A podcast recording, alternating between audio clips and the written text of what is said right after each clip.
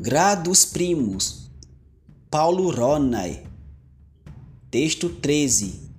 Verba volant, scripta manent. Quintus Horatius Flaccus scolam orbilii frequentat. Puer parus praecepta magistri observat. Semper diligenter discit Quintus collegis exemplu est. Magister bono discipulo librum dono dat. Flaccus Olli Magnus poeta erit.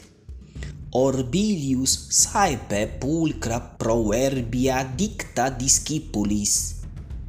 Pueri proverbia describunt quia verba volant descripta manent ecce primum proverbium. Avarum irritat non satiat pecunia.